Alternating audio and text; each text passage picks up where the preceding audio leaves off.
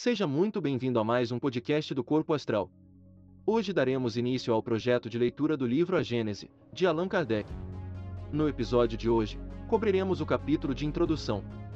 Se você quiser, acompanhe o livro enquanto ouve, isso ajudará a sua absorção. Para ter acesso ao livro, confira o link na bio do nosso Instagram, arroba canal Corpo Astral. Curta e compartilhe este episódio para fazer com que essas reflexões ajudem a cada vez mais pessoas. Siga o canal para receber notificações de lançamentos. Sem mais delongas, vamos ao conteúdo. Introdução. Esta nova obra é mais um passo dado ao terreno das consequências e das aplicações do Espiritismo. Conforme seu título indica, tem ela por objeto o estudo dos três pontos até agora diversamente interpretados e comentados: a Gênese, os milagres e as predições, em suas relações com as novas leis que decorrem da observação dos fenômenos espíritas. Dois elementos, ou, se quiserem, duas forças regem o universo: o elemento espiritual e o elemento material. Da ação simultânea desses dois princípios nascem fenômenos especiais, que se tornam naturalmente inexplicáveis, desde que se abstraia de um deles, do mesmo modo que a formação da água seria inexplicável, se se abstraísse de um dos seus elementos constituintes, o oxigênio e o hidrogênio. Demonstrando a existência do mundo espiritual e suas relações com o mundo material, o Espiritismo fornece a chave para a explicação de uma imensidade de fenômenos incompreendidos e considerados, em virtude mesmo dessa circunstância, inadmissíveis, por parte de uma certa classe de pensadores. Abundam nas Escrituras esses fatos e, por desconhecerem a lei que os rege, é que os comentadores, nos dois campos opostos, girando sempre dentro do mesmo círculo de ideias, fazendo, uns, abstração dos dados positivos da ciência, desprezando, outros, o princípio espiritual, não conseguiram chegar a uma solução racional. Essa solução se encontra na ação recíproca do espírito e da matéria. É exato que ela tira a maioria de tais fatos o caráter de sobrenaturais. Porém, que é o que vale mais, admiti-los como resultado das leis da natureza, ou repeli-los. A rejeição pura e simples acarreta da base mesma do edifício, ao passo que, admitidos a esse título, a admissão, apenas suprimindo os acessórios, deixa intacta a base. Tal a razão por que o Espiritismo conduz tantas pessoas à crença em verdades que elas antes consideravam meras utopias. Esta obra é, pois, como já o dissemos, um complemento das aplicações do Espiritismo, de um ponto de vista especial. Os materiais se achavam prontos, ou, pelo menos, elaborados desde longo tempo, mas, ainda não chegará o momento de serem publicados. Era preciso, primeiramente, que as ideias destinadas a lhe servirem de base houvessem atingido a maturidade. Além disso, também se fazia mister levar em conta a oportunidade das circunstâncias. O Espiritismo não encerra mistérios, nem teorias secretas, tudo nele tem que estar patente, a fim de que todos o possam julgar com conhecimento de causa. Cada coisa, entretanto, tem que vir a seu tempo, para vir com segurança. Uma solução dada precipitadamente, primeiro que a elucidação completa da questão, seria antes causa de atraso do que de avanço. Na de que aqui se trata, a importância do assunto nos impunha o dever de evitar qualquer precipitação. Antes de entrarmos em matéria, pareceu-nos necessário definir claramente os papéis respectivos dos espíritos e dos homens na elaboração da nova doutrina.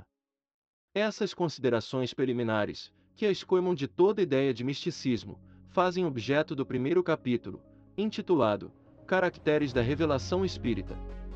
Pedimos séria atenção para esse ponto, porque, de certo modo, está aí o nó da questão. Sem embargo da parte que toca à atividade humana na elaboração desta doutrina, a iniciativa da obra pertence aos espíritos, porém não a constitui a opinião pessoal de nenhum deles. Ela é, e não pode deixar de ser, a resultante do ensino coletivo e concorde por eles dado. Somente sob tal condição se lhe pode chamar doutrina dos espíritos. Doutra forma, não seria mais do que a doutrina de um espírito, e apenas teria o valor de uma opinião pessoal. Generalidade e concordância no ensino, esse é o caráter essencial da doutrina, a condição mesma da sua existência, donde resulta que todo princípio que ainda não haja recebido a consagração do controle da generalidade não pode ser considerado parte integrante dessa mesma doutrina. será uma simples opinião isolada, da qual não pode o Espiritismo assumir a responsabilidade. Essa coletividade concordante da opinião dos espíritos, passada, ao demais, pelo critério da lógica, é que constitui a força da doutrina espírita e lhe assegura a perpetuidade.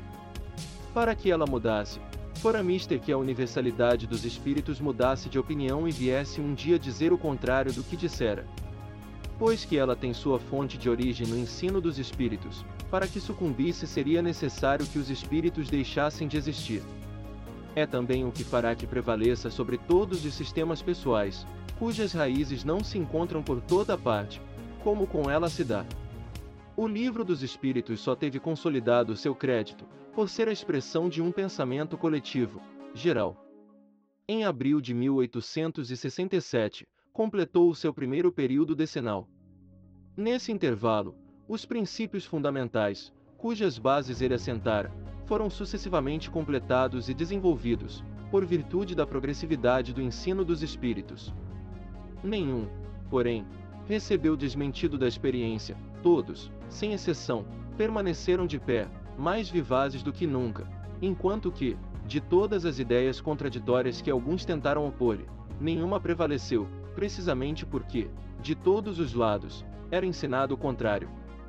Este é o resultado característico que podemos proclamar sem vaidade, pois que jamais nos atribuímos o mérito de tal fato. Os mesmos escrúpulos havendo presidido a redação das nossas outras obras, podemos, com toda a verdade, dizê-las, segundo o Espiritismo, porque estávamos certo da conformidade delas com o ensino geral dos Espíritos.